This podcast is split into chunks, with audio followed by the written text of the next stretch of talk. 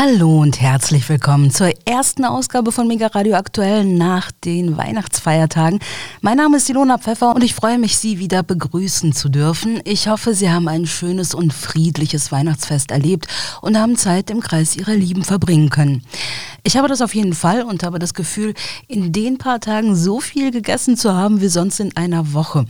Im neuen Jahr müssen wir dann wohl über gute Vorsätze wie mehr Sport reden, aber noch ist es nicht so weit und wir wollen die letzten Tage des Jahres 2022 damit verbringen, auf das zurückliegende Jahr zurückzublicken. Das war sehr ereignisreich. Im Zentrum stand politisch wohl unbestritten der Ukraine-Krieg. Wichtige Momente dazu haben wir zusammengestellt. Angesichts der aktuell außenpolitisch so angespannten Lage liegt mir sehr viel an einem engen Dialog mit unseren europäischen Partnern und gerade auch in diesem Weimarer Format. Unser gemeinsames Ziel ist es, einen Krieg in Europa zu verhindern. Der Aufmarsch russischer Truppen an der Grenze zur Ukraine ist sehr besorgniserregend und unsere Einschätzung der Lage hier ist da sehr identisch. Genauso wie unsere Haltung.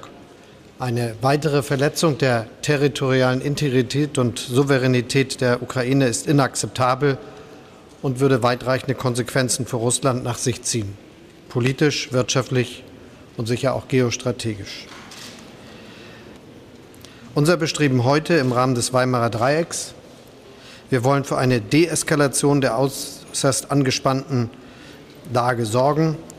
Wir brauchen Verhandlungen und eine Lösung uns alle eint ein Ziel, den Frieden in Europa zu erhalten, durch Diplomatie und durch klare Botschaften und die gemeinsame Bereitschaft, einig zu handeln.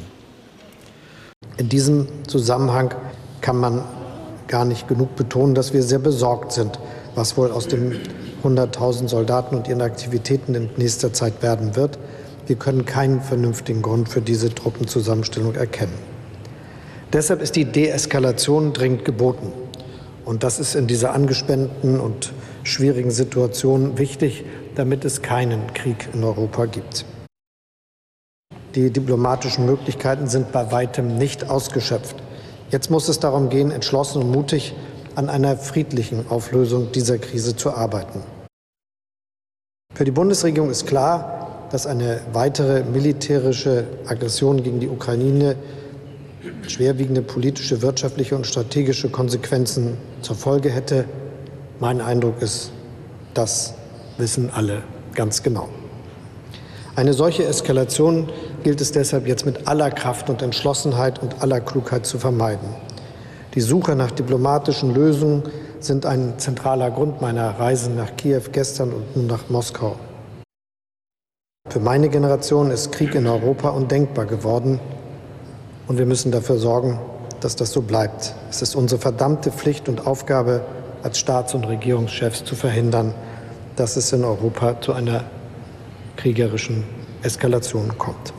Wir fordern Russland auf, die Entscheidung rückgängig zu machen und den Weg wieder frei zu machen zu diplomatischen und politischen Konfliktlösung im Sinne der Minsker Vereinbarung zurückzukehren. Wir erneuern überdies unsere dringende Aufforderung an Russland, die militärische Drohkulisse an der Grenze der Ukraine abzubauen. Wir warnen ausdrücklich vor weiterer militärischer Eskalation durch Russland. Herzlichen Dank. Die Entscheidung des russischen Präsidenten zur Anerkennung der sogenannten Volksrepubliken Luhansk und Donetsk am Montag ist ein schwerwiegender Bruch des Völkerrechts. Präsident Putin bricht damit nicht nur das Abkommen von Minsk, das er 2014, 15 selbst unterzeichnet hatte. Er bricht auch mit den Grundprinzipien, wie sie in der Charta der Vereinten Nationen zum friedlichen Zusammenleben der Völker verankert sind. Dazu gehören die Wahrung der territorialen Integrität und Souveränität der Staaten, der Verzicht auf Androhung und Anwendung von Gewalt und die Verpflichtung zur friedlichen Streitbeilegung. Der ukrainische Präsident Zelensky verdient unseren höchsten Respekt dafür, dass sich sein Land nicht provozieren lässt von Russland, denn genau darauf wartet der russische Präsident, um einen Vorwand zu haben, möglicherweise die gesamte Ukraine zu besetzen. Ich habe das Bundeswirtschaftsministerium heute gebeten, den bestehenden Bericht zur Analyse der Versorgungssicherheit bei der Bundesnetzagentur zurückzuziehen. Das klingt zwar technisch, ist aber der nötige verwaltungsrechtliche Schritt, damit jetzt keine Zertifizierung der Pipeline erfolgen kann. Und ohne diese Zertifizierung kann Nord Stream 2 ja nicht in Betrieb gehen. President Putin, stop your troops from attacking the Ukraine. Give peace a chance. Too many people have already died. President Putin, Präsident Putin, halten Sie Ihre Truppen davon ab, die Ukraine anzugreifen, geben Sie dem Frieden eine Chance. Zu viele Menschen sind bereits gestorben. Mit dem militärischen Angriff auf die Ukraine bricht die russische Regierung vor den Augen der Welt mit den elementarsten Regeln der internationalen Ordnung. Russland allein hat diesen Weg gewählt. Wir haben in den vergangenen Monaten nichts unversucht gelassen, um auf diplomatischen Wege eine friedliche Lösung für diese Russland-Krise zu finden. Russland ist auf unsere Gesprächsangebote nicht eingegangen. Die Ukrainerinnen und Ukrainer haben nichts getan, was dieses Blutvergießen rechtfertigt. Ich bin überzeugt, auch in Russland werden viele Menschen sich dafür schämen und darüber empören, dass in dem Namen Russlands auf Jahrzehnte mit skrupellosem Mord an ihren Brüdern und Schwestern in der Ukraine beschädigt wurde. Wir alle sind heute Morgen fassungslos, aber wir sind nicht hilflos. Wir haben uns auf diese Ereignisse vorbereitet und werden nun gemeinsam mit unseren Partnern und Alliierten vorgehen und uns dabei jeden Meter mit unseren Freundinnen und Freunden in der Ukraine abstimmen. Wir werden uns heute im Rahmen der EU im Rahmen der NATO, im Rahmen der G7 koordinieren. Wir werden das volle Paket mit massivsten Sanktionen gegen Russland auf den Weg bringen. Und wir werden unsere Sicherheit und unsere Bündnispartner stärken. Dieser 24. Februar ist ein furchtbarer Tag für die Ukraine und ein düsterer Tag für Europa. Mit seinem Angriff auf die Ukraine bricht der russische Präsident Putin abermals eklatant das Völkerrecht. Putin bringt damit Leid und Zerstörung über seine direkten Nachbarn. Er verletzt die Souveränität und die Grenzen der Ukraine. Er gefährdet das Leben von unzähligen Unschuldigen in der Ukraine, dem Brudervolk Russlands. Letztlich stellt er damit auch die Friedensordnung unseres Kontinents in Frage. Für all das gibt es keine Rechtfertigung. Das ist Putins Krieg. Als nächsten Schritt werden wir in enger Absprache mit unseren internationalen Partnern in der NATO und in der Europäischen Union noch heute weitere harte Sanktionen gegen Russland beschließen. Es ist gut, dass wir das sorgfältig vorbereitet haben. Ziel der Sanktionen ist es, der russischen Führung klarzumachen, für diese Aggression zahlt sie einen bitteren Preis. Es wird sich zeigen, Putin hat mit seinem Krieg einen schweren Fehler begangen. Lassen Sie mich noch ein Wort an unsere NATO-Verbündeten in Osteuropa, in Polen, in Rumänien, im Baltikum richten.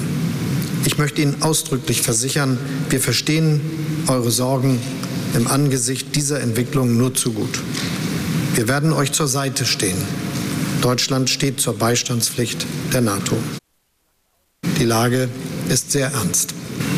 Russlands Präsidenten Putin möchte ich dazu aufrufen, den militärischen Angriff sofort zu stoppen, dem Blutvergießen Einhalt zu gebieten und seine Truppen vom Territorium der Ukraine vollständig zurückzuziehen. Viele von uns haben noch die Erzählung unserer Eltern oder Großeltern im Ohr vom Krieg.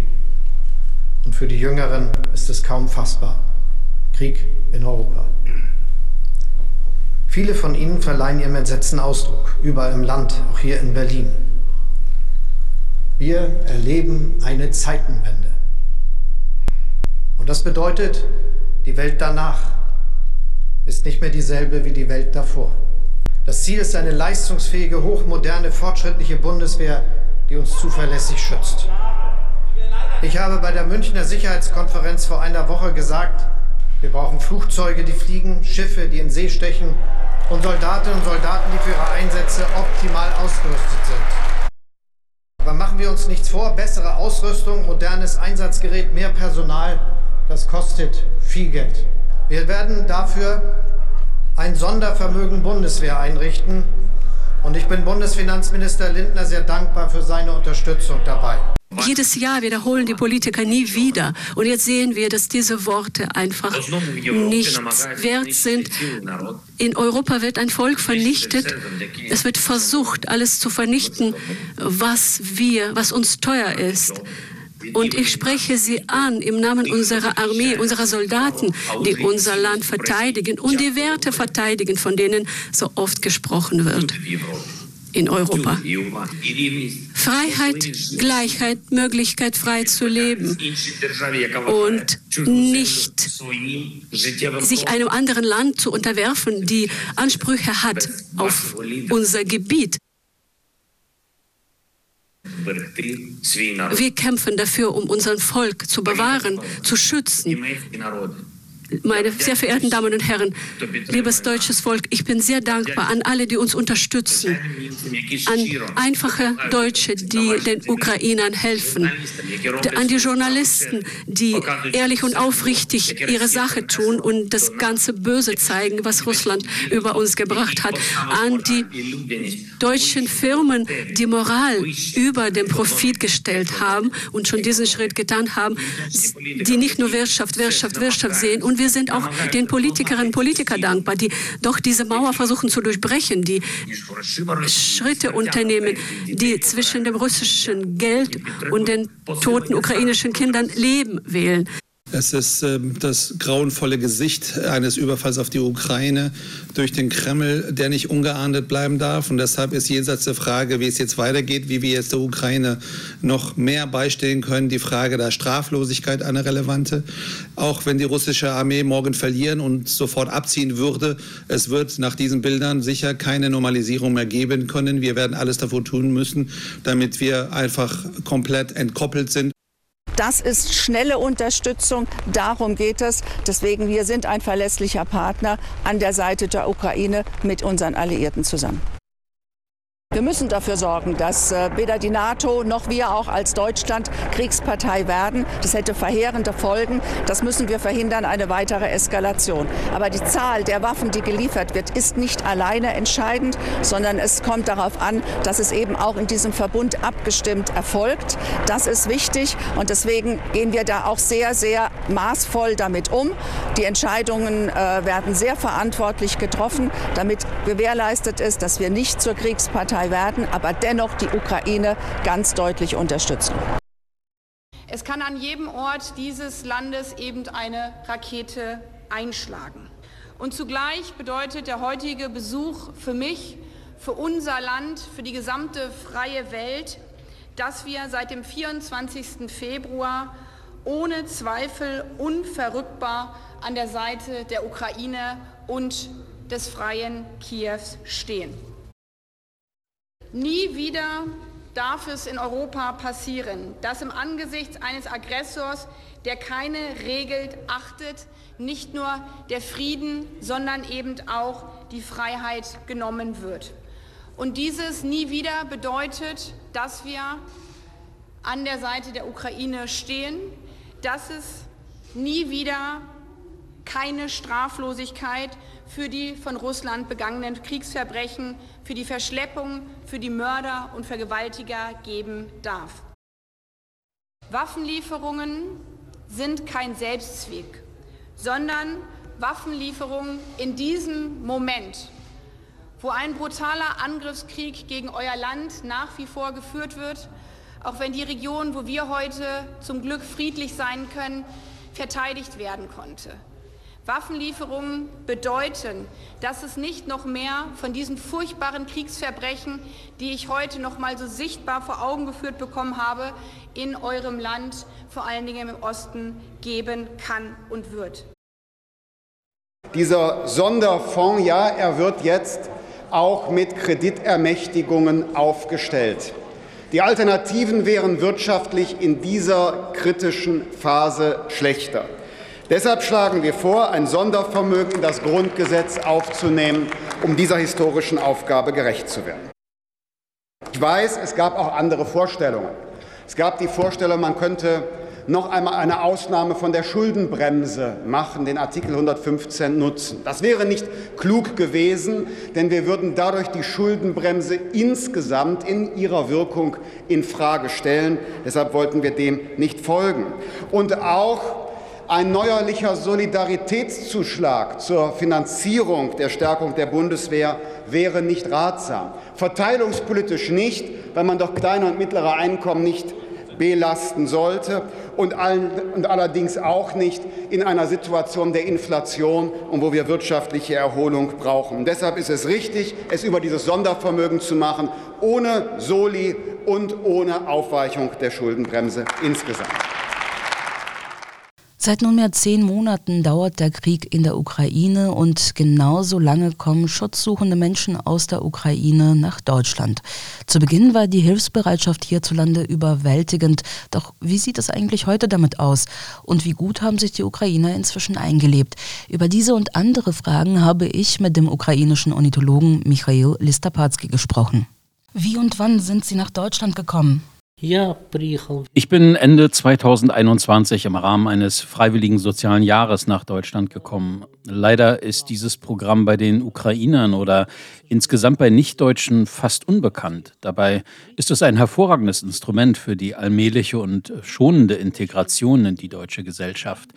Heute ist das so aktuell wie noch nie.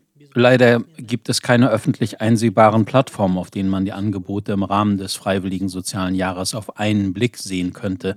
Sie sind tief vergraben auf den Seiten verschiedener Behörden und staatlicher und privater Unternehmen. Im Bereich der Ökologie und des Naturschutzes können das Seiten von Naturschutzgebieten, Nationalparks, botanischen Gärten und so weiter sein, die ein freiwilliges soziales Jahr anbieten. Fast alle laden dafür ein, zwei Leute als Hilfskräfte ein. Im Unterschied zu unserem Verständnis von freiwilliger Arbeit werden den Leuten hier eine kostenlose Unterkunft und ein kleines Taschengeld dafür gegeben. Es ist nicht viel, aber man kann davon ein normales, bescheidenes Leben führen und sich integrieren, die Sprache lernen. Sprachkurse sind nämlich auch inbegriffen, wenn der Volontär kein Deutscher ist.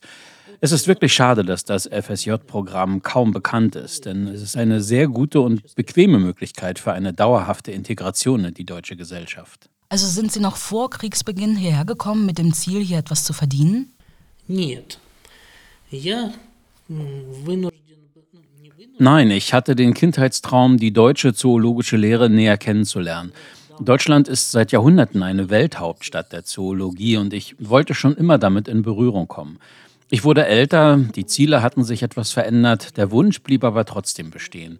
Bekannte und Kollegen haben mir dann den Tipp mit dem FSJ gegeben und ich habe ihn befolgt. Hergekommen bin ich tatsächlich vor Beginn der Kampfhandlung. Anfangs sprach niemand von einem echten Krieg. Damals hatte niemand von uns von Jobcentern, Sozialhilfen, diesen ganzen Dokumenten und bürokratischen Hindernissen und also all dem, womit die nun ankommenden ukrainischen Flüchtlinge zu kämpfen haben, gehört. Erst im Februar 2022 begann die Masseneinwanderung von Ukrainern nach Deutschland. Ab dem 24. Februar wurde ich als Ukrainer in Deutschland Augenzeuge dessen, wie meine Landsleute massenhaft hierher flohen, als weder die EU noch Deutschland darauf vorbereitet waren. Ich bekam mit, wie das alles vonstatten ging, wie die einfachen deutschen Bürger oder die einfachen ukrainischen Bürger, die bereits hier lebten, darauf reagierten, wie die Menschen miteinander kommunizierten und einander halfen, ohne dass es dafür Gesetze, Richtlinien oder Anleitungen gab. Einfach menschlich. Lassen Sie uns einen Schritt zurückgehen. Was waren Ihre ersten Eindrücke von Deutschland? Was war überraschend, beängstigend, erfreulich? Und wie unterscheiden sich diese Eindrücke von jenen der nun ankommenden Flüchtlinge? Immerhin sind es ja zwei Paar Schuhe, ob man aus beruflichem Interesse aus der Ukraine nach Deutschland kommt oder ob man vor Kriegshandlungen flieht. Безусловно, это абсолютно две разные ситуации. Когда я Selbstverständlich sind das zwei vollkommen unterschiedliche Situationen. Als ich herkam, gab es keinerlei Anleitungen, wie man sie nun ausgearbeitet hat. Jeder, der vor Beginn der Kampfhandlung herkam, war ein Einzelschicksal. Man konnte keinen Landsmann fragen, wie er es gemacht hat, um das einfach zu wiederholen. Meine Ankunft hier war ausschließlich meine. Später kamen die Ukrainer sozusagen nach Schema F. Ich denke, meine Landsleute werden mir zustimmen, dass man der deutschen Gesellschaft zutiefst dankbar sein muss, wie sie auf zwischenmenschlicher und auch staatlicher Ebene die Hilfe bei der Aufnahme einer so riesigen Menschenmenge organisiert hat. Denn es ist ja mittlerweile eine Million Ukrainer hier. Es ist so, als würde man alle Einwohner von Kharkov oder Dnipropetrovsk nehmen und sie in ein anderes Land verpflanzen. Was meine persönliche Erfahrung angeht, so war zunächst ein Gefühl von Ungewissheit und Unsicherheit da. Aber das zerstreute sich allmählich. Eine Schlüsselrolle kommt der Sprache zu. Ganz einfache Basiskenntnisse, nur wenige Wörter, um zu grüßen oder elementare Fragen zu stellen, helfen enorm und lassen die Deutschen offener werden. Es ist eindeutig so, dass die Ukrainer hier so schnell wie möglich anfangen müssen zu kommunizieren und Kontakte aufzubauen. Das erleichtert die Situation sowohl für die Ankommenden als auch für die Aufnehmenden. Die Zuwanderung nach Beginn der Kampfhandlung kann man in zwei Ströme teilen. Der erste war in den ersten Tagen, als alles sehr spontan stattfand. Der zweite kam danach, als die Ukrainer schon nach Verabschiedung des Paragraphen 24 ankamen und alles sehr viel einfacher wurde. In den ersten Tagen fuhr jeder so, wie er konnte, mit den Evakuationszügen, mit Bussen. Die Menschen kamen an irgendwelchen Bahnhöfen, in irgendwelchen Städten an, wo sie schon von einfachen deutschen Bürgern erwartet wurden. Spontan waren Sammelpunkte eingerichtet worden, wo Ukrainer und Deutsche zusammenkamen. Es wurden weder Pässe kontrolliert noch sonst irgendetwas. Das waren einfach Menschen, die sagten, ich kann ein Zimmer zur Verfügung stellen. Man brachte warme Kleidung, manche Lebensmittel, andere halfen dabei, die Menschen hin und her zu fahren. Die Ukrainer, die schon in Deutschland lebten, hatten in diesen ersten Tagen die Aufgabe, zwei Listen zu erstellen. Eine darüber, was die deutsche Bevölkerung an Hilfe bereitstellen konnte und eine andere darüber, was die neu ankommenden Ukrainer benötigten. Darin enthalten waren auch solche Punkte wie psychologische Hilfe, finanzielle Hilfe, Medikamente. Die Menschen kamen hier ja in ganz unterschiedlichem Zustand an. Manche hatten gar nichts bei sich, nicht einmal Ausweisdokumente. Diese mussten quasi unbesehen registriert werden. Andere kamen besser vorbereitet. Hauptsächlich kamen die Menschen aus den Regionen Kiew und Kharkov und waren in einem sehr niedergeschlagenen Schockzustand.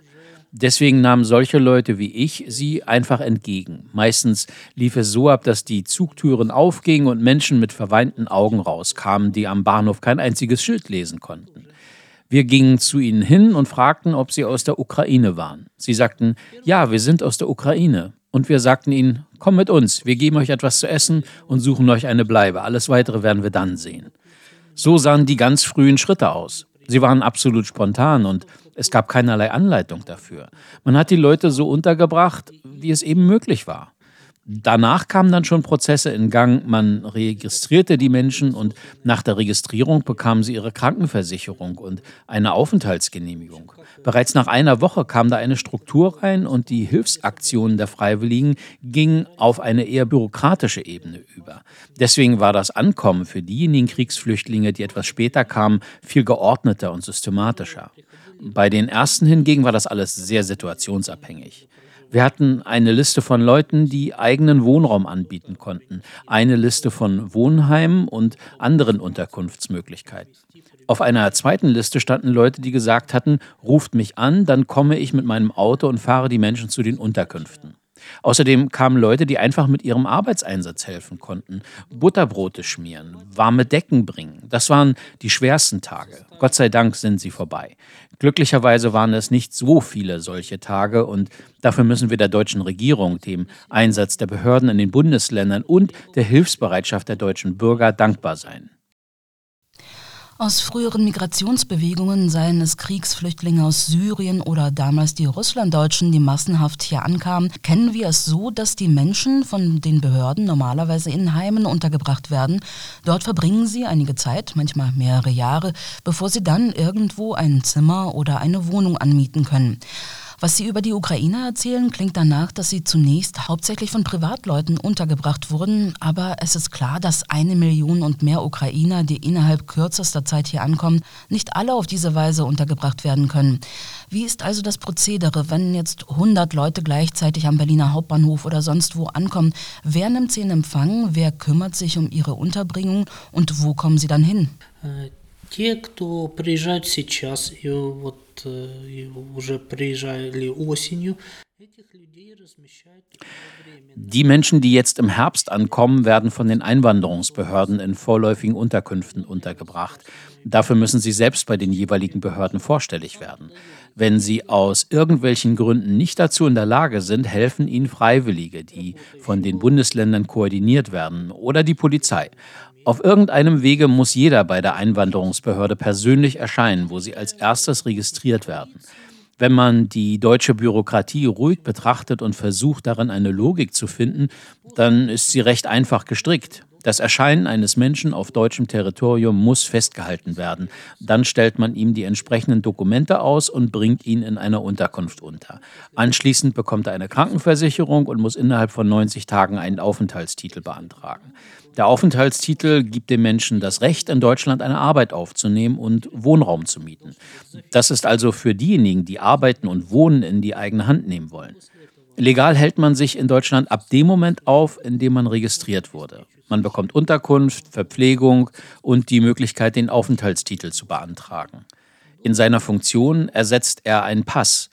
Mit diesem Dokument kann sich der Mensch dann schon vollwertig integrieren. Die Hektik der unverständlichen Anträge ist vorbei. Heute hat man einen genauen, verständlichen Algorithmus der Handlung eines Menschen, der aus der Ukraine hier ankommt. Ich würde niemandem empfehlen, erfinderisch sein zu wollen und eigene Wege zu suchen. Hier ist alles durchdacht und erprobt und man würde bloß die Arbeit derer stören, die das Ankommen der ukrainischen Flüchtlinge hier professionell regeln. Ich habe im Mai zwei ukrainischen Frauen geholfen, die in Berlin-Pankow völlig ratlos vor dem Arbeitsamt standen. Es stellte sich heraus, dass in dem ganzen großen Amt kein einziger Mitarbeiter Russisch oder Ukrainisch sprach und auch keine Dolmetscher engagiert worden waren, obwohl seit Monaten jeden Tag Dutzende Ukrainer dort ankamen. Nun ist ja Behördendeutsch selbst für Deutsche oft unverständlich und das Ausfüllen der Anträge eine Tortur. Wenn man dann noch fremd im Land ist, die Sprache nicht versteht und einem die Mitarbeiter in den Ämtern auch nicht helfen können, weil sie keine Russisch sprechen, dann stelle ich mir das sehr, sehr problematisch vor. Wie groß ist dieses Problem nach Ihrer Erfahrung? Dieses Problem ist zweifelsfrei vorhanden. Es ist ein sehr großes und komplexes Problem.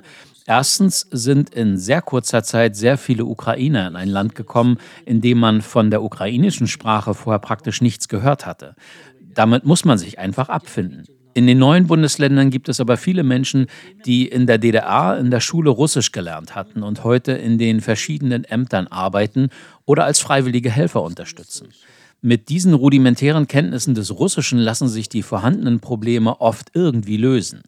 In Westdeutschland ist das Problem hingegen sehr viel größer.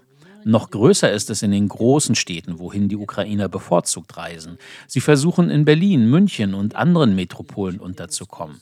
Dort schaffen es die Mitarbeiter der verschiedenen Ämter und sozialen Dienste schon rein physisch nicht, alle Anträge zu bearbeiten, Dokumente auszustellen und den einzelnen Menschen die notwendige Zeit zu schenken. Nach meiner persönlichen Erfahrung bedeutet das Niederlassen in ländlichen Gegenden und kleinen Ortschaften nicht, dass man von der Zivilisation abgeschnitten ist. Dort gibt es auch überall Jobcenter, Einwanderungsbehörden und in jeder Region gibt es Stellen, wo die Ukrainer das volle Paket der für sie vorgesehenen Leistungen und Hilfen bekommen können. Und dieses Paket ist das gleiche wie in den großen Städten oder sonst wo im Bundesgebiet. Es unterscheidet sich nichts. Und in einem dünn besiedelten ländlichen Gebiet bekommt man es sogar schneller als zum Beispiel in Berlin.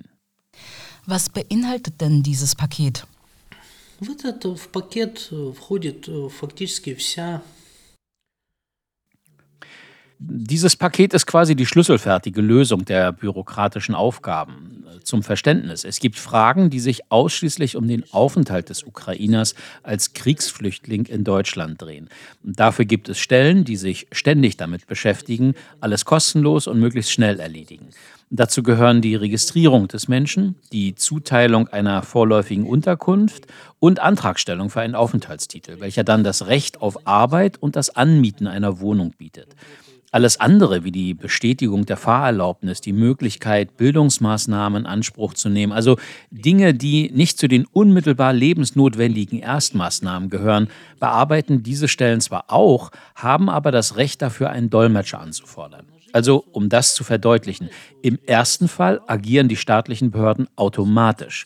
Der ukrainische Flüchtling muss nur zu ihnen kommen und sie leiten ihn Schritt für Schritt durch die notwendigen Etappen. Jeder bekommt die entsprechende Anleitung ausgedruckt auf die Hand und wird gebeten, die Punkte in der vorgegebenen Reihenfolge zu erfüllen. Alles andere, was an sozialen Leistungen in diesem Paket enthalten ist, gilt für alle Menschen in diesem Land, egal ob sie Ukrainer sind oder Deutsche. Da gibt es auch keine Vorzugsbehandlung und es hat nichts mit der Frage der Flucht zu tun. Auf der Flucht reisen Menschen ja meist mit leichtem Gepäck, aber um ein neues Leben anzufangen, braucht man schon auf der ersten Etappe mehr als nur ein Dach über dem Kopf, Geschirr, Kleidung, Geld. Was davon wird zur Verfügung gestellt und durch wen? Momentan ist das alles durchorganisiert. Nach der Registrierung wird die Person direkt zu ihrer Unterkunft gebracht, wo er alle notwendigen Haushaltsgegenstände bekommt. Dort gibt es Geschirr und Lebensmittel. Die Person bekommt auch direkt eine finanzielle Hilfe. Diese kann in der Höhe variieren, abhängig davon, ob es eine Familie oder eine Einzelperson ist, ob diese volljährig oder minderjährig ist. Wenn die Person eine Behinderung hat, die eine besondere Behandlung braucht, wird auch das berücksichtigt. Man muss also keine Sorgen haben. Wenn man nach Deutschland aufbricht, braucht man keine Löffel, Gabeln oder warme Kleidung mitzunehmen. Es ist alles vorhanden. Man kann also nur das Wichtigste mitnehmen. Ausweisdokumente, die nötigsten Hygieneartikel, Handy und Ladegerät. Alles andere ist vorhanden und auch die Unterkünfte sind nicht nur vier Wände und ein Dach über dem Kopf, sondern vollständig eingerichtet. In den ländlichen Gebieten, wo es nicht so einen Massenandrang von Flüchtlingen gibt, hat man auch gute Chancen, Haushaltsgeräte wie Waschmaschinen, Kühlschränke und so weiter gestellt zu bekommen. Auch ein Kita- oder Schulplatz lässt sich leicht finden, was in einer Großstadt nicht unbedingt der Fall ist. Wie dem auch sei, das Basispaket ist für jeden Ukrainer garantiert und er bekommt es am ersten Tag ab seiner Registrierung. Man muss also keine Sorge haben, nach der Registrierung erst wochenlang auf der Straße zu sein, ohne Geld, Unterkunft oder etwas zu essen. Dieses Problem gibt es nicht. Wie hoch sind denn die finanziellen Hilfen und was müssen die ukrainischen Flüchtlinge davon selbst bezahlen? На текущий момент уже все довольно организовано. Sie kommen zunächst kostenfrei aus der Ukraine nach Deutschland. Dafür gibt es spezielle Transportmittel. Finanziert werden diese Züge von verschiedenen Gebern, darunter Deutschland, die Nachbarländer, die Weltbank. Von der Ukraine und bis zu ihrem Ankunftspunkt in Deutschland fahren sie kostenlos. Aber wenn Sie zum Beispiel dann von einer Unterkunft losfahren wollen, um, sagen wir, das Oktoberfest zu besuchen, müssen Sie die Fahrkarte natürlich bezahlen. Die finanziellen Hilfen, die Sie hier erhalten, betragen 300 bis 400 Euro im Monat. Das hängt nicht nur davon ab, ob es Einzelpersonen, Familien, Pflegefälle sind, sondern auch davon, ob es andere Einkünfte gibt. Wenn jemand in der Ukraine Rente bezieht oder weiterhin per Fernschalte dort arbeitet, wird das von den Bezügen abgezogen. Mit ihren ukrainischen Kreditkarten können die Ukrainer hier in Deutschland problemlos bezahlen. Das funktioniert alles. Während diese Einkünfte, Renten oder Stipendien abgezogen werden, kann bei Personen, die einen zusätzlichen Bedarf haben, etwa für die Pflege, gesondert Hilfe ausgezahlt werden, die nicht in dem Standardpaket vorgesehen ist. Daher sind die Ukrainer hier ausreichend versorgt und das Geld reicht zum Leben, wenn auch nicht für Urlaub oder ähnliches. Dennoch ist es ja quasi unmöglich, von diesem Geld in Deutschland zu leben, wenn man Miete, Nebenkosten, Versicherungen zahlen muss.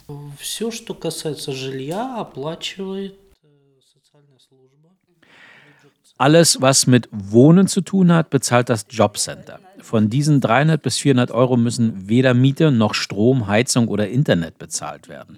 Das Jobcenter kann auch den Kauf von zusätzlichen Möbeln und Haushaltsgeräten finanzieren. Das heißt, die Flüchtlinge bekommen alles Notwendige gestellt und haben diese Summe für ihre persönlichen Ausgaben, eine Art Taschengeld. Der Präsident des Deutschen Lehrerverbandes erzählte mir kürzlich im Interview, dass momentan die Schulen vor sehr großen Herausforderungen stehen, weil die ukrainischen Kinder und Jugendliche, von denen bereits 200.000 hier sind, integriert werden müssen. Es fehle an Lehrkräften mit Kenntnissen der russischen oder der ukrainischen Sprache. Meist würden die ukrainischen Kinder auch in gesonderten Klassen zusammengefasst. So können Unterricht und Integration aber auch nicht wirklich effektiv laufen. Ob sich Flüchtlingskinder überhaupt anstrengen, die Sprache zu lernen, hängt sehr von der Bleibeperspektive ab. Wie gut läuft das Ihrer Erfahrung nach momentan für die ukrainischen Kinder?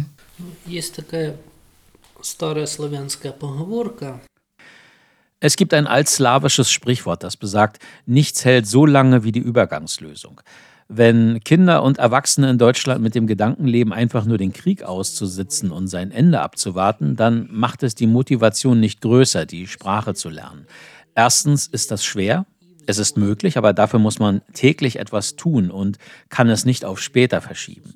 Menschen, die nach ein paar Monaten zurückzukehren planen und denen klar ist, dass sie die Sprache sowieso nicht lernen werden, stecken ihre Kraft und ihre Ressourcen nicht in die Lösung dieses Problems, weil sie es auch gar nicht als Problem erachten.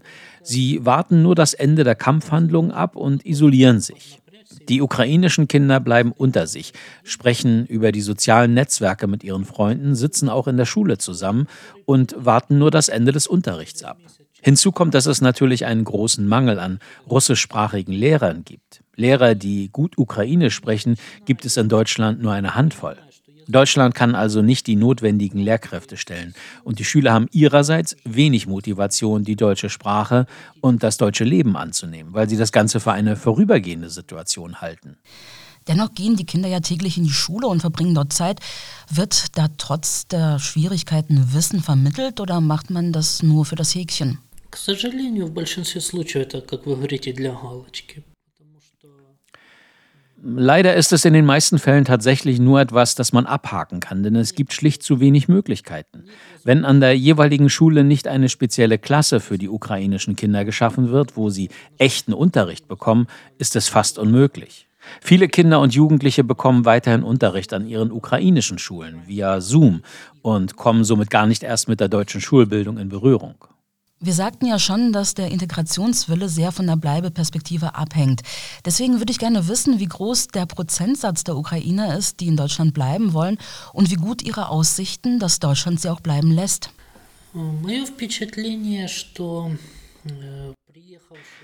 Mein Eindruck ist, dass die meisten ukrainischen Flüchtlinge ihren Aufenthalt in Deutschland als etwas Vorübergehendes betrachten.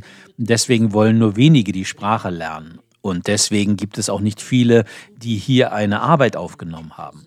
Dabei muss man betonen, dass Deutschland im Fall der Ukrainer einen nie dagewesenen Schritt getan hat, indem es ihnen allen von Beginn an eine Arbeitserlaubnis erteilt hatte. Einst war es der große Traum vieler Ukrainer, eine offizielle, ganz legale Arbeit in Deutschland zu bekommen. Aber was wir heute sehen, ist, dass nur ein Bruchteil der Ukrainer das Angebot in Anspruch genommen hat. Wie wir wissen, hat Deutschland eine alternde Gesellschaft, besonders auf dem Land, wo Arbeiter dringend gebraucht werden. Die Arbeit wird dort geschätzt und gut bezahlt, die Arbeitsbedingungen sind gut, die europäischen Standards werden erfüllt. Aber die Hilfsgelder einerseits und Gelegenheiten nebenbei halb legal oder illegal etwas dazu zu verdienen, schaffen eine Art Puffer, der es einem ermöglicht, sich nicht mit der Arbeitssuche anzustrengen. Wer nicht arbeitet, hat wiederum kein spürbares Problem mit den mangelnden Sprachkenntnissen. Die Person hält sich in Deutschland auf und bekommt Sozialhilfe. Sie muss sich nicht um Arbeit bemühen und deswegen auch nicht die Sprache lernen. Denn mit der Familie spricht sie in ihrer Muttersprache und das Geld reicht zum Leben. In dieser Warteposition kann die Person im Prinzip unendlich lange bleiben. Diese Taktik verfolgen leider nicht wenige, deswegen braucht man auf die Massenintegration der Ukrainer nicht zu hoffen. Es ist sehr unwahrscheinlich, dass Deutschland mit Hilfe der Ukrainer seinen Arbeitskräftemangel in den Griff kriegt, denn niedere Tätigkeiten wollen die Ukrainer nicht ausüben. Und in den Berufen, für die man eine höhere Qualifikation wie ein abgeschlossenes Studium braucht, braucht man meist auch sehr gute Deutschkenntnisse, mindestens auf dem Level C1.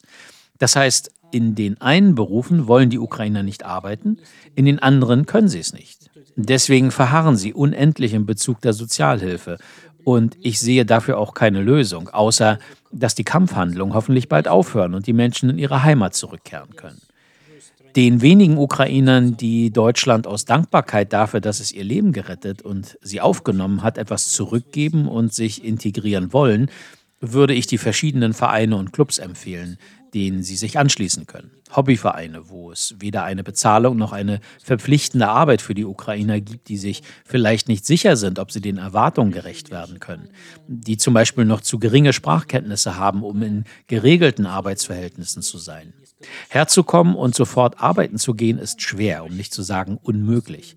In einem Land wie Deutschland mit seiner reichen Kultur und vielfältigen Tradition gibt es so viele Vereine, wo sich Angler, Jäger, Naturfreunde, Münzsammler, Schachspieler, Hundeliebhaber und so weiter wiederfinden können. Jedes Hobby, von dem wir jemals gehört haben, ist hier zehnmal besser vertreten als bei uns. Im Internet kann man diese Vereine ganz leicht finden. Es werden keine hohen Mitgliedsbeiträge verlangt, man braucht dafür kein Diplom und muss auch nicht perfekt Deutsch sprechen. Das sind einfach Menschen mit gleichen Interessen. Wenn ein Mensch in eine soziale Umgebung kommt, wo ein lebendiger Austausch zu einem Thema passiert, das ihn selbst interessiert, sind Sprachbarrieren nicht so entscheidend. Zugleich wird ein Anreiz gegeben, die Sprache zu erlernen. Wenn der Mensch nicht nach den Ursachen seiner Probleme sucht, sondern nach Lösungen, wird er Lösungen finden. Wenn man den Gesprächspartner gern fragen möchte, mit welchem Köder er angelt, in welchen Waldstücken er Vögel beobachtet oder mit welcher Technik er fotografiert, wird das für ihn interessant. Dieser Mensch bekommt dadurch auch soziale Kontakte, die ihn zu nichts verpflichten. Wenn man Lust hat, kann man hingehen. Wenn das Wetter schlecht ist und man lieber zu Hause bleiben möchte, geht man einfach ein andermal hin. Die Mitgliedschaft in Vereinen oder sozialen Organisationen bietet eine sehr angenehme Umgebung für die Integration, wenn der Mensch sich denn integrieren will. Abschließend, den Ukrainern wurde gerade am Anfang eine unglaubliche Solidarität und Hilfsbereitschaft entgegengebracht. Viele Freiwillige halfen, wo sie nur konnten. Manche boten den Flüchtlingen auch Unterschlupf in den eigenen vier Wänden an. Doch aus früheren Massenfluchtbewegungen wissen wir, dass die Stimmung früher oder später kippte. Die Ausländer würden von deutschen Steuergeldern leben oder den Deutschen die Arbeit wegnehmen, war zu hören. Bisweilen schlug das Ganze in Fremdenfeindlichkeit und offene Aggression um. Haben Sie dergleichen in in Bezug auf die Ukrainer beobachtet? Gibt es einen Stimmungsumschwung? Ich glaube, inzwischen hängt eine stumme Frage seitens der deutschen Bevölkerung in der Luft. Und sie klingt so. Wir haben euch doch geholfen. Wie geht es jetzt weiter? Die Menschen, die Ende Februar, Anfang März Ukrainer bei sich unterbrachten, absolut selbstlos handelten und sehr offen waren, erwarten irgendein Feedback, irgendeine Initiative von den Ukrainern. Nicht im Sinne einer direkten Rückzahlung, sondern mehr als Wunsch, auch Deutschland zu helfen, ihm etwas zurückzugeben. Leider finden sie diese Art von Antwort nicht vor. Auch die deutsche Seite hat dabei keine Antwort darauf, wie es nach der Ersthilfe weitergehen soll. Am Anfang hatten alle psychologischen Stress. Die Ankommenden, die bereits Angekommenen, die Aufnehmenden. Man hat die Menschen untergebracht, es verging etwas Zeit, die Leute konnten durchatmen. Aber das Problem blieb bestehen. Eine riesengroße Zahl von Menschen in Deutschland, die nichts machen, lässt bei den Deutschen die Frage aufkommen, ob sie richtig gehandelt hatten. Als Hausherren, die Gäste reingelassen haben, erwarten sie, dass diese sich irgendwie erkenntlich zeigen. Das muss keine Arbeit sein, für die sich die Deutschen zu schade sind. Das kann auch einfach nur sein, dass man rausgeht und die Blätter zusammenkehrt oder einen Zaun ausbessert. Aber das sehen die Deutschen leider nicht. Auch von staatlicher Seite gibt es keine Antwort auf die Frage, wie es weitergehen soll. Es gibt auch keine moralische Übereinstimmung in der Bevölkerung. Da sind Leute, die Sozialhilfe bekommen, arbeitsberechtigt sind, aber keine Arbeit suchen. Sie kommen ins Jobcenter und sagen, ich will ja arbeiten, aber ich kann die Sprache nicht. Ich wohne in einer Gegend, wo es keine Arbeit gibt. Man gibt mir keine Antwort, weil. Das sind in Wirklichkeit nur Ausreden, um weiter Sozialhilfe zu bekommen und nicht arbeiten zu müssen. Viele Ukrainer haben verstanden, dass ein Arbeitsverhältnis bedeutet, dass sie kein Geld mehr vom Staat bekommen. Man bekommt keine Sozialhilfe, muss seine Miete und alles andere selbst bezahlen. Im Endeffekt würde man auf etwa den gleichen Betrag kommen, den man bekommt, ohne dafür arbeiten zu müssen. Und viele sagen sich, weswegen soll ich arbeiten gehen, wenn man mich auch so ganz gut versorgt? Wenn das massenhaft geschieht, wird damit den Ortsansässigen Anlass dafür gegeben zu sagen, wie lange wollt ihr uns noch auf der Tasche liegen? Macht, dass ihr fortkommt.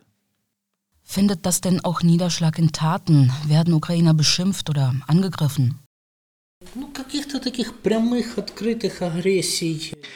Direkte Angriffe habe ich bisher nicht beobachtet, aber ich habe mitbekommen, dass Ukrainer von den Hausbesitzern, die ihnen Unterschlupf gewährt hatten, aufgefordert wurden, das Haus zu verlassen. Eine Familie, die im Februar oder März Ukrainer bei sich aufgenommen hatte, dachte damals, das sei für ein paar Wochen und dass diese Menschen danach Arbeit suchen und eigenes Geld haben würden, um eine Wohnung anzumieten. Es war als zeitlich begrenzte Hilfe gedacht und nicht als Dauerzustand, dass sich zwei Familien ein Haus teilen. Das kann natürlich nicht sein und deshalb weisen diejenigen, die noch gestern mit der größten Herzensgüte Menschen aufgenommen und mit ihnen das Haus und den Tisch geteilt haben, in manchen Fällen heute auf die Tür. Die Ukrainer müssen dann ausziehen und nach einer neuen Unterkunft suchen und Wohnraum ist inzwischen knapp, weil sehr viele von ihnen auf einmal gekommen sind. Wenn keine zugewiesenen Unterkünfte mehr verfügbar sind, müssen die Menschen Wohnraum anmieten. Das können sie aber nicht, weil sie sich keine Arbeit gesucht haben, von der sie das bezahlen könnten. Und so entsteht ein selbstgeschaffenes Problem. Das Problem ist groß und wenn man keinen neuen Weg findet, mit der Situation umzugehen, wird das Problem nicht verschwinden sagt der ukrainische Ornithologe Michail Listapatsky. Vor dem Hintergrund der Energiekrise und der noch immer fehlenden Konzepte, um mögliche Ausfälle oder gezielte Abschaltungen zu vermeiden, geisterte seit dem Herbst immer wieder das Wort Blackout durch die Presse. Die Bevölkerung wurde ermahnt, bei Strom, Wasser und Heizung zu sparen. Doch wie die Zahlen Mitte Dezember zeigten, konnten die ausgegebenen 20 Prozent weniger Gasverbrauch nicht erreicht werden. Schlimmer noch, an einem einzigen kalten Dezembertag wurde ein ganzes Prozent des in den Gasspeichern gelagerten Gases verbraucht. Von offizieller Seite heißt es zwar beruhigend, Abschaltungen oder flächendeckende Ausfälle seien sehr unwahrscheinlich, doch der Winter ist ja noch lang. Darüber, wie ein Blackout-Szenario aussehen würde und wie man dafür vorsorgen sollte, habe ich mit dem österreichischen Blackout-Experten Herbert Sauruck gesprochen. Herr Sauruck, einerseits heißt das in Deutschland, die Gasspeicher seien zu 97 Prozent befüllt und die Energieversorgung für den Winter grundsätzlich gesichert. Zusätzlich wurde ein vorläufiger Weiterbetrieb der verbleibenden Atomkraftwerke beschlossen. Andererseits sehen wir, dass seit dem weitgehenden Verzicht auf russisches Öl und Gas unsere Politiker einerseits verzweifelt bei den Petrostaaten anklopfen, andererseits uns Bürgern erklären wollen, wie wir sparsam duschen, heizen und Strom verbrauchen sollen. In letzter Zeit geistert zudem das Wort Blackout durch die Presse. Wie realistisch ist aus Ihrer Sicht denn ein baldiger Zusammenbruch der Energieversorgung? Also grundsätzlich gibt es in den letzten Wochen die angeführten positiven Entwicklungen und daher ist der Winter möglicherweise doch gesichert, was vor wenigen Wochen noch etwas kritischer ausgesehen hat. Jedoch ist noch einiges an Unsicherheit dabei. Das beginnt bei der Situation in Frankreich, die weiterhin äh, eher negativ aussieht und wir haben die große Unsicherheit, gibt es einen Kältewinter wie 2012 und 2017, äh, dann könnte auch die Gas- und Stromversorgungslage sehr unter Stress geraten und ich denke, wir sollten uns generell auf einen stressigen Winter vorbereiten. Was müsste denn konkret passieren, dass es zu diesem Blackout kommt? Also welche Systeme müssten dafür zusammenbrechen? Welche Faktoren spielen damit rein? Also grundsätzlich macht die Energiewirtschaft einen sehr tollen Job. Das, was wir meistens gar nicht wahrnehmen, welcher Aufwand dahinter steckt und wie viele kritische Eingriffe eigentlich notwendig sind. Da waren alleine heuer in Deutschland schon über 10.000 Eingriffe notwendig, um eben Ausgleichsmaßnahmen sicherzustellen, äh, das vor zehn Jahren eine Handvoll war. Und daher muss schon einiges zusammentreffen, das eben nicht mehr mit den bereits implementierten Bewältigungsmaßnahmen abgefangen werden kann. Also ein Blackout passiert nicht durch eine Einzelaktion, ein Einzelereignis, sondern es kommt zur Kumulation von an und für sich beherrschbaren, aber nicht äh, zu gleichen Zeitpunkt äh, vorgesehenen Ereignissen. Ja, welche Ereignisse wären das denn so? Also ich als Laie kann mir das nur sehr schwer vorstellen. Ja. Also grundsätzlich muss im Stromversorgungssystem immer genauso viel Strom produziert werden, wie gerade verbraucht wird. Das muss immer im ausgeglichen sein. Äh, und das wird eben mit Erneuerbaren ohne entsprechenden Speichern immer schwieriger und daher äh, gilt es immer, dieses Gleichgewicht eben auszugleichen. Äh, und wenn hier ein Extremwetterereignis, eine Sabotageaktion, ein Cyberangriff oder auch ein anderes ein technisches Gebrechen, ein Fehl, eine Fehlsteuerung dazukommt, wenn es gerade angespannt ist, dann kann das durchaus dazu führen, dass es zu einem größeren Ausfall kommt. Wobei es muss dann schon sehr viel gerade sehr angespannt sein. Also es ist nicht ganz so einfach, aber es ist nicht unmöglich und das ist der wichtige Punkt. Mhm. Wenn wir uns das jetzt mal vorstellen, also es kommt zu so einem Blackout, dann bedeutet das ja nicht nur, dass man ein paar Stunden kein Licht hat, sondern ähm, das ist erstens ein längerer Zeitraum als nur ein paar Stunden und zweitens hat der sehr viel größere Auswirkungen, so ein Blackout. Ähm, das heißt nicht nur, man sitzt äh, eben ein bisschen bei Kerzenschein zu Hause, sondern ganz viel fällt aus. Also was hängt da alles mit dran und womit muss man dann rechnen? Genau, das ist, was völlig unterschätzt wird bei einem großflächigen Stromausfall. Es geht eben nicht nur um einen mehrstündigen bis mehrtägigen Stromausfall. Das ist nur das Primärereignis, äh, wo eben alles, was von Strom abhängig ist, von äh, Licht, Heizen, Kochen, über Verkehrssysteme, über Kassensysteme, Einkaufen, Treibstoffversorgung ausfallen, bis hin auch die Wasserversorgung in Teilen, vor allem in Deutschland, äh, in vielen Regionen ein Problem aber auch die Abwasserentsorgung. Aber auch wenn der Strom wieder da ist, bedeutet das nach wie vor, dass es zumindest mehrere Tage wahrscheinlich dauern wird, bis die Telekommunikationsversorgung, also Handy, Festnetz, Internet wieder funktionieren. Und solange die nicht wirklich funktionieren, gibt es keine Produktion, keine Logistik, keine Warenverteilung und auch keine Treibstoffversorgung. Das heißt, wir kommen auch im Best-Case-Szenario mit einem Tag Stromausfall bereits zur mehrtägigen völligen Unterbrechung der sonstigen Versorgungsleistung. Und auch dann ist, wenn das wieder startet, nicht so, dass das gleich wieder alles funktioniert, sondern es wird Wochen und Monate dauern, das wieder alles zu stabilisieren, äh, weil etwa auch erwartet wird, dass in den ersten Stunden des Stromausfalls bereits Millionen Tiere in der Tierhaltung in Europa verenden. Und wenn diese ausfallen, dann kann man es nicht kurzfristig ersetzen. Und das große Problem ist auch dabei, dass wir als Gesellschaft, als Bevölkerung uns das nicht vorstellen können und sehr schlecht vorgesorgt haben. Und wenn wir zu Hause ein Problem haben und nicht in die Arbeit kommen, um die Produktion, vor allem der Lebensmittelproduktion im Verkauf wieder starten, dann wird es sehr schwierig, damit umzugehen. Ja, naja, ich habe versucht mir vorzustellen, was denn so ganz schlimme Szenarien wären. Also für einen persönlich vielleicht, dass man irgendwo in einem Fahrstuhl stecken bleibt und keiner weiß es. Also keiner kriegt das mit und keiner kann den Fahrstuhl dann auch einfach so aufmachen. Aber das wäre vielleicht noch das kleinere Übel.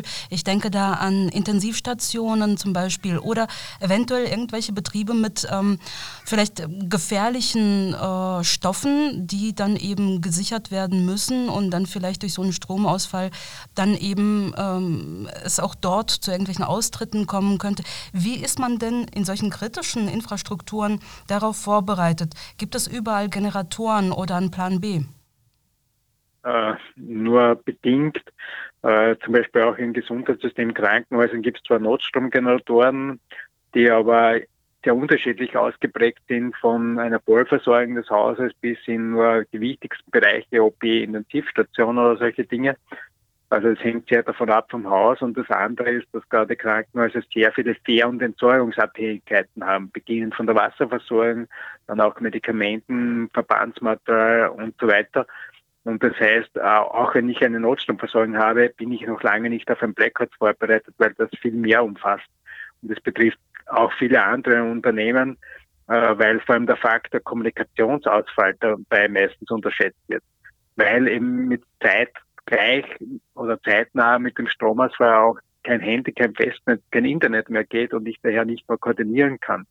Und wenn ich das nicht wirklich bis ins Detail, diese Offline-Pläne vorbereitet habe, dann wird das oft nicht funktionieren oder erst eine sehr chaotische Anlaufphase brauchen. Ne? Ja, das habe ich mir übrigens auch gedacht. Also wenn zu Hause irgendwas passieren sollte oder auf der Straße, also ein Unfall oder ein Herzanfall oder ein anderer medizinischer Notfall oder ein Brand, äh, wie sollten das ähm, ja eben ein Krankenwagen oder die Polizei oder die Feuerwehr mitbekommen, äh, wenn ich doch nicht nach außen kommunizieren kann, wenn kein Telefon äh, geht? Gibt es da vielleicht auch eben bei diesen Kräften irgendwelche Notfallszenarien, dass sie zum Beispiel äh, Stadtviertel systematisch irgendwie abklappern und gucken, ob da alles in Ordnung ist oder wie muss man sich das vorstellen? Ja, es wird genauso sehr schwierig. Natürlich wird man versuchen, die Kräfte präsent zu halten, das heißt in der Öffentlichkeit, damit man die auch ansprechen kann. Äh, aber das wird halt auch in, vor allem in urbanen Räumen, in größeren Städten sehr schwierig, weil ich nicht so viele Kräfte habe. Ne?